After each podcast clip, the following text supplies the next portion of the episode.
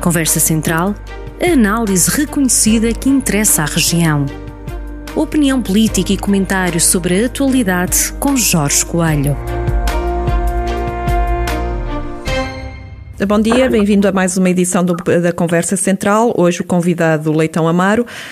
O plano de recuperação e resiliência prevê que o governo invista mais de um milhão de euros para a ferrovia. No, para a ferrovia. Mas os autarcas do interior acusam o primeiro-ministro e o atual uh, autor do estudo, Costa Silva, de, dar, de voltar a estar a dar preferência ao, ao litoral. Entretanto, o governo anunciou que está em estudo o Plano Nacional de Ferrovia Relativamente aqui à região de Viseu, há quem defenda uma ligação Aveiro-Viseu-Salamanca e quem peça já só apenas uma ligação Viseu-Linha da Beira Alta.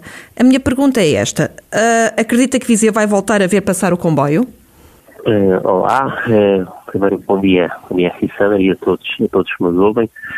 Eu acho que este plano de resiliência que foi, cujo projeto foi conhecido, parece mostrar que vamos é ficar a ver navios um, porque um, não é apenas na, na ferrovia que, que para o, o, o, distrito de Viseu e para e, e, a, capital distrito, mas como um, nas várias áreas o, o interior um, está, está verdadeiramente esquecido, quer dizer, este, é um, este plano que foi apresentado tarde uh, tem basicamente tem basicamente duas características. Pensa uh, no litoral, esquece o interior, foca-se no Estado e esquece as empresas.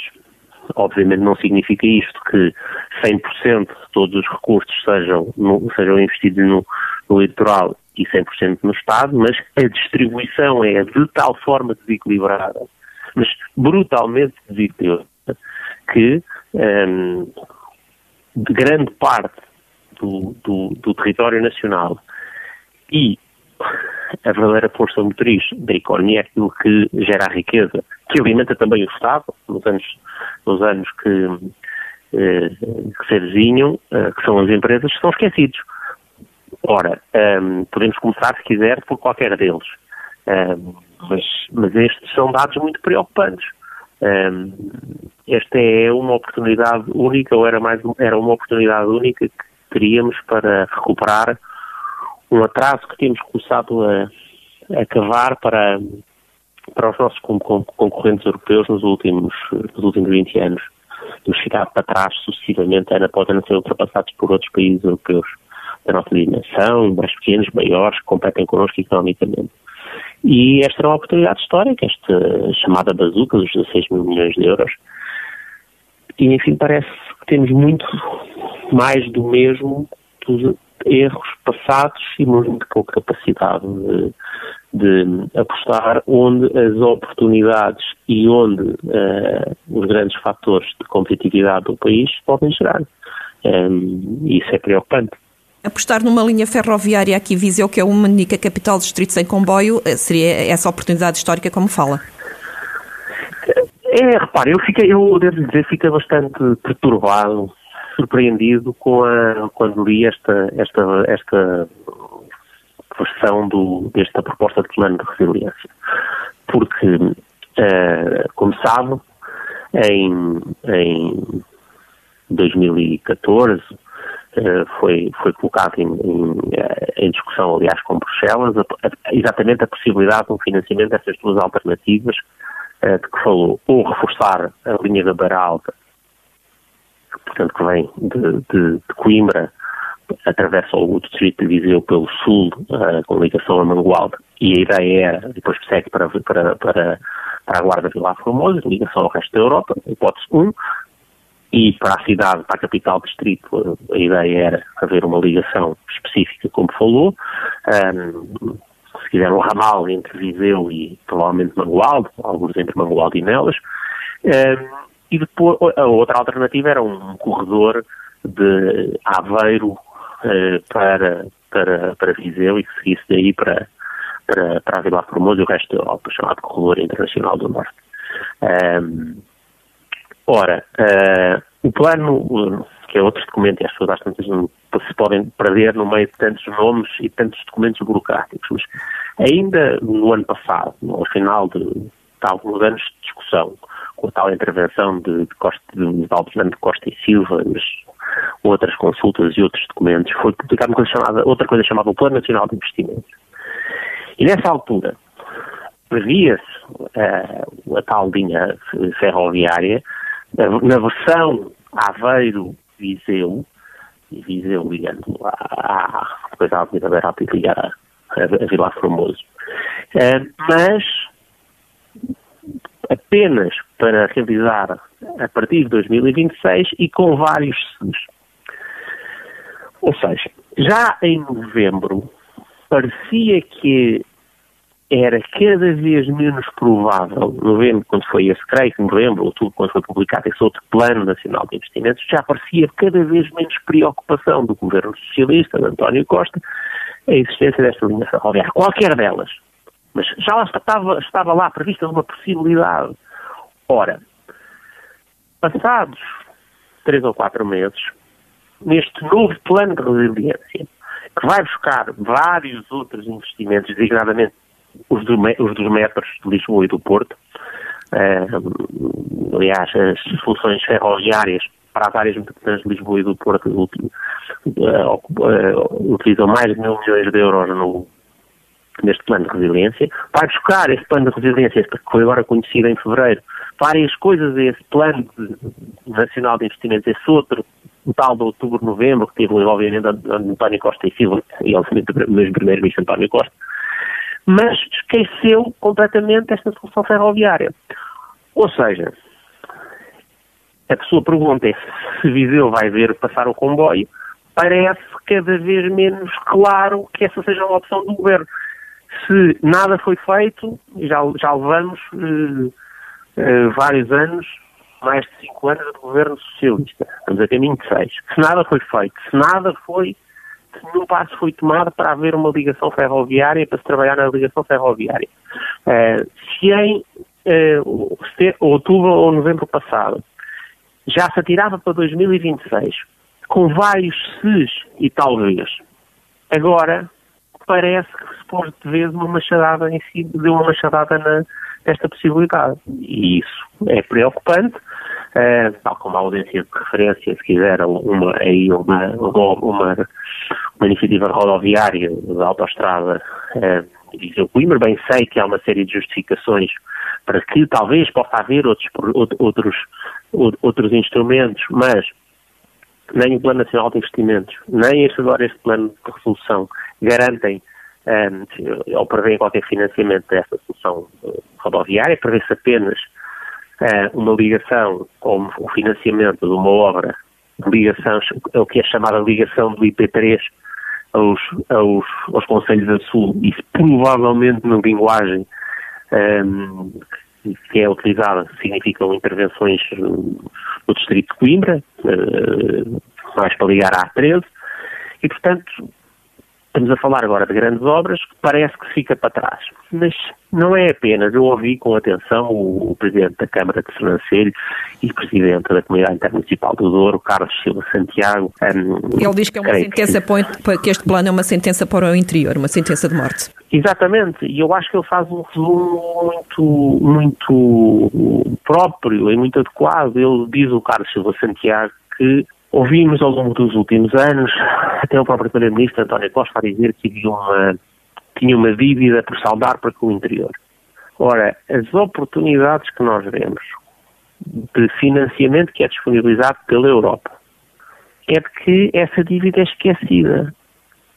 Ora, hum, já não estamos a falar do orçamento do Estado, que é aquilo que depende dos recursos que dependem do próprio governo, diretamente. Este é, são dinheiros adicionais. E, portanto, nem nos que já vêm do Estado, são gerados internamente pelo Estado português e no Orçamento do Estado, nem no, nos fundos, nos vários programas de fundos europeus, nós vimos nenhuma preocupação em ehm, olhar para o interior, sequer com igualdade. O problema, e diz o Carlos Silva Santiago muito bem, é que nós já não estamos só na paz, na paz em que não somos tratados com igualdade, isto é, proporcionalmente à dimensão, proporcionalmente à população, proporcionalmente ao território. Não. Uma, o enviesamento para o litoral, este país desequilibrado, é um tabuleiro aqui em que os recursos caem todos, uh, inclinado, caem todos para o litoral, uh, é agravado neste, nestas opções. E, portanto, uh, é, deixa-nos, só nos pode deixar francamente pessimistas. Uh, compreendemos porque é que isto provavelmente acontecerá. O, o, a vivência do Primeiro-Ministro é toda uma vivência feita à volta de Lisboa, muitos dos seus membros do governo é, são na mesma situação, depois fazem um cálculo eleitoral, um, acham que há, acham, e é verdade, matematicamente, que há mais votos um, nas áreas metropolitanas de Lisboa e do Porto do que no interior do país. Ora, um país não pode ser governado assim, com base na experiência de vida e no sítio onde, é onde, onde, cresceu e viveu o Primeiro-Ministro uh, e os seus acólitos. Um, e um, no cálculo eleitoral tem que haver uma preocupação de longo prazo, tem que haver uma preocupação de, de integridade e coesão territorial, tem que haver uma preocupação de reforma estrutural, tem que haver uma preocupação de olhar para aquilo que são as oportunidades, as possibilidades e os motores de geração de riqueza de um país um, e apostar neles e não voltar a repetir a mesma, a mesma receita de onde é que vamos pôr bem. Olhamos a olhar aqui à volta dos gabinetes governamentais, fazemos aqui um leilãozinho entre o Ministro um, da Educação, o Ministro da Saúde, o Ministro de, dos Transportes, o Ministro do Ambiente, cada um deles vai ali ao caixote onde tem quatro ou cinco ideias e pronto, sem pensar em nada de particular. Faz uma espécie de uma lista de compras, um leilãozinho, sem coerência, e depois, como isto é tudo feito em circuito fechado entre os governos, esquecem-se os senhores ministros e senhores secretários de Estado que não é verdadeiramente naqueles seus gabinetes que se gera riqueza.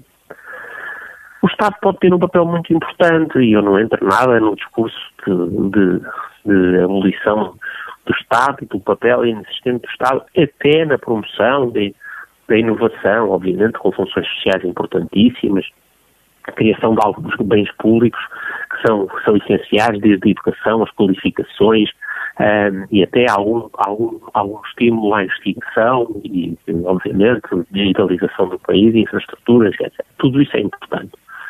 Mas são canais, suportes para que investidores, empresários, empreendedores e trabalhadores, todos juntos, façam, através das empresas, crescer o país, fazer, fazerem produtos, desenvolverem serviços, acrescentar valor, vender cá dentro e vender lá para fora. Para que venha dinheiro de fora para cá nós precisamos aumentar os salários. Então cá dentro também se consuma mais, se pague melhor, as pessoas tenham mais incentivo a trabalhar cada vez mais e os, e os empresários a investir mais. Ora, não perceber isto, que é nas empresas que está o fator decisivo para saber se no futuro vamos ser um país mais rico ou não, é estar cego politicamente, provavelmente confinados aos gabinetes, e eu acho que este é prova provavelmente uma boa definição, é um plano de resiliência feito em confinamento entre governos, entre os gabinetes governamentais. O plano, o plano de resiliência foi sem dúvida um dos temas da semana, desta semana. Outros da atualidade se destacaram também. Quer uh, abordar algum deles? Sim, eu queria fazer duas, mais duas referências. Uma está parcialmente ligada a isto. Não tem tanto a ver com o facto do, do plano, ou, ou, ou, é também uma manifestação da mesma coisa, esta que agora falei, que o plano de resiliência esquece as empresas, mas é, é para uma sucessão de gritos de, de desespero de vários setores empresariais uh, relativamente à situação económica. Ou podemos juntar vários gritos de desespero relativamente à viabilidade económica de muitas instituições sociais que gerem lares, uh, centros de apoio a pessoas idosas ou a crianças, creches e etc. Como sabe, agora começando por estes últimos, o Governo tem sucessivamente nos últimos anos eh, mantido a evolução dos apoios sociais abaixo do aumento dos custos, dignamente de energia e muito em particular do salário mínimo nacional e faz com que haja muitas instituições sociais de corda absolutamente na garganta. Isso é muito verdade no nosso distrito.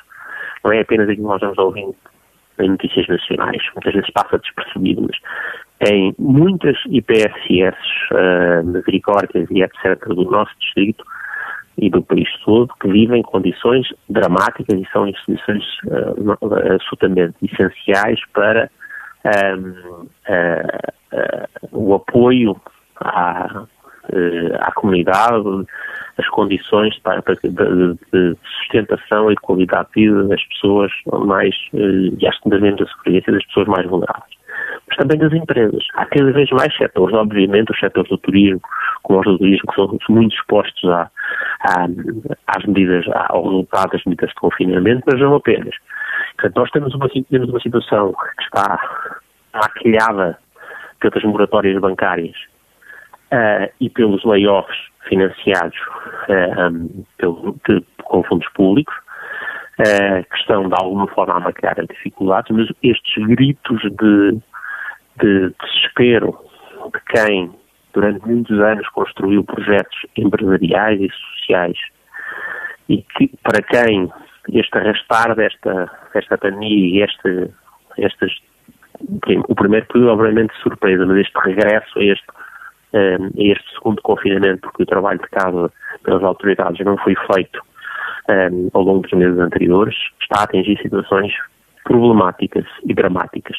Obviamente, no, depois disto tudo, ou para além disto tudo, e no princípio disto tudo, estão as pessoas, as famílias que vivem com os rendimentos que estas instituições empresariais sociais gerem. E, e geram. E também aí eh, o que nós vemos acumular-se nos bancos alimentares, nas, eh, em todos os, os serviços e instituições que disponibilizam alimentos, refeições e outros meios de apoio, são situações críticas. E, portanto, nós não podemos esquecer e ignorar estas situações desesperantes que estamos a, a ver crescer no nosso país. Este lado das crises que, por causa da máscara, das moratórias e das, medidas de layoff, não aparecem em estatísticas como o emprego, como o emprego designadamente, mas são dramas terríveis vividos por muitas pessoas.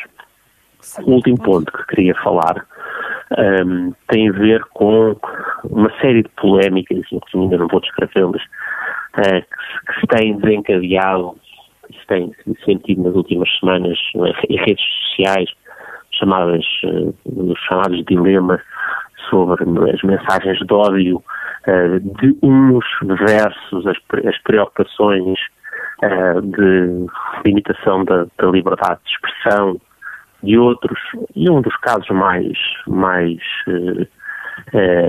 dramáticos foi o do herói, de, aquele herói condecorado português de guerra, que morreu na semana passada, uh, o Marcelino da Mata, da Mata que, ao qual sucedeu uma série de intervenções, aliás, depois até um, uma, um voto parlamentar muito, muito uma coisa que seria normal, de, mas Pode não ter tanto a ver aí com o facto de ter havido partidos como o Bloco de Esquerda e, e o PCB que acharam que não se deveria, não, não, não deveriam apoiar ou pelar o país pelo falecimento de um, de um, de um, de um, de um dos mais condecorados dos seus militares. Um, o, que eu queria falar era, era, para além disso, o que está, tem estado subsistente a isso, é um crescimento em Portugal também, algo que nós temos visto em outros países, foi, tem sido muito relevante uh, nos Estados Unidos, uh, ao longo dos últimos anos, muito associado ao fenómeno de Trump, pré e durante, já, já acontecia relativamente ao Presidente Obama com, com outros grupos, obviamente, em função de quem está no poder, os que, estão na oposição um, ideológica e de palavras e de discurso são outros, mas uh, esse fenómeno que está a crescer em Portugal, essa intolerância e, e, basicamente eu queria fazer sobre isso três comentários. O primeiro é, é natural que estando as pessoas mais fechadas, eh, que vivam mais tempo e mais espaço dentro das redes sociais e que o facto de estarem menos expostas a outros ambientes, a outros contactos sociais, faça exacerbar, aumentar a tensão que é colocada uh, neste, nessa interação nas redes sociais. E, portanto, até pode haver alguma alguma parte circunstancial relativamente a este subida de temperatura e da agressividade. A culpa aqui também não é de mas... alguns. Uh, uh, peço desculpa, a culpa aqui não será também de alguns intervenientes, protagonistas intervenientes nestas próprias redes sociais que têm, têm uh, que deveriam estar mais resguardados porque são protagonistas com alguma visibilidade? Absolutamente, é, é, é exatamente isso. É, eu, eu, eu, ia passar primeiro de dizer que talvez possa haver alguma coisa circunstancial, mas não só isso não justifica tudo, nem, nem, nem, nem desculpa. Uh, nem deixa de ser fator de preocupação, porque muito disto, se há alguma coisa circunstancial, muito disto é estrutural e é uma tendência estrutural de comportamentos. E, e, e esse basicamente tem duas dimensões que vale a pena observar. E já agora, com isto vêm dois apelos. O apelo a alguns indivíduos com mais visibilidade e apelo a cada, um dos utilizadores. Uh, duas das tendências que estão subjacentes a isto são estas. A primeira é uma grande polarização, isto é, uma tribalização da, da, da, da comunicação. As pessoas falam cada vez mais um, ehm, dentro de grupos que pensam como elas, um, ehm, com, que partilham ideias muito iguais e um, ehm, fecham-se em pensamentos e, e, e, formas de ver os problemas e o mundo e cada situação muito igual a elas. Ora, se um diz mata e o outro diz esfola, e não estiverem expostos a pessoas com pensamentos diferentes. Mas olha lá, se calhar não estás a ver bem isto. A tendência é para a agressividade crescer dentro destas tribos e dentro destes grupos, dentro destes grupos polarizados. E a sociedade portuguesa também, que era profundamente, sempre tem sido, parece-me, um, um, homogénea e menos culturalmente homogénea e menos polarizada como outras em outras partes do mundo, seja por razões sociais, culturais, eh, religiosas, está através das redes, das redes a manifestar níveis de polarização preocupantes. Ora, essas figuras de que falou, e há várias, ao incitarem e falarem e cultivarem dentro destes grupos, dessas tribos, dessas, em alguns casos, grupos fechados dentro de várias redes, um, esse discurso são muito responsáveis pelo acicatar da agressividade. O outro ponto, que é também produto desta, desta interação em redes, ver com uma um, preocupação que sempre existiu nos seres humanos, obviamente, com a reputação, com a imagem, com a glória, com a perpetuação da sua fama, mas com uma, eh, neste caso, com uma percepção de, de, de caminho fácil e caminho rápido, e, portanto, uma obsessão um, por ser cada vez mais estridente para poder ter uma voz ouvida, ter mais seguidores e dizer coisas mais, mais radicais, para poder uh, gerar essa reação imediata e essa fama imediata e atenção, um termo, um termo utilizado muito, um buzz, como se diz muito essa linguagem das redes. Ora, é por isso, esta, combinando as pessoas cada vez mais polarizadas e em grupos a falarem e a pensarem e a discutirem com grupos e a lerem coisas escritas por, e, ouvir, e ouvir coisas ditas por pessoas que pensam da mesma maneira. E cada vez mais hum, preocupadas com uma reação e uma fama imediata, com que faz com que estas temperaturas, e tem levado a que estas temperaturas se, se, se acentuem e depois, obviamente, uma incompreensão entre os, os diferentes grupos com um nível de agressividade maior. Ora, nós precisamos é de ser, nos, nos expormos às maneiras de pensar dos outros, colocarmos nos pés um, de quem pensa de maneira diferente, não preocupar essa, procurar essa fama rápida, essa agressividade que leva a ter mais uh, gostos e partilha dessas coisas mais radicais que cada um diz. Uh, a nossa valia enquanto seres humanos não depende dos gostos e das partilhas que temos em, em publicações que, que, sejam cada vez mais uh, radicais no que escrevemos. E, portanto, isto é um desafio para aqueles que já estão em posições de terem muitos seguidores e que geram um, muita dessa atenção e deste, deste, comportamento, mas cada um de nós procurar eh, não se fechar dentro, mesmo quando esteja fechado em casa, fechar apenas dentro de grupos que pensam da mesma maneira. E cultivar a diversidade e procurar pensar também um, cada um de nós poder perceber e sentir a valia de não se fechar dentro de grupos de pensam da mesma maneira, não procurar o gosto e a partilha rápida um, por mais agressividade que, que, que, que o que escrevemos um, ou partilhamos tenha, uh, cultivamos a diversidade e, a moderação, a diferença de pontos de vista e, portanto, é com isso, com esse apelo que termino. Conversa Central, a análise reconhecida que interessa à região. Conversa Central, na rádio a cada sexta-feira, com repetição ao fim de semana.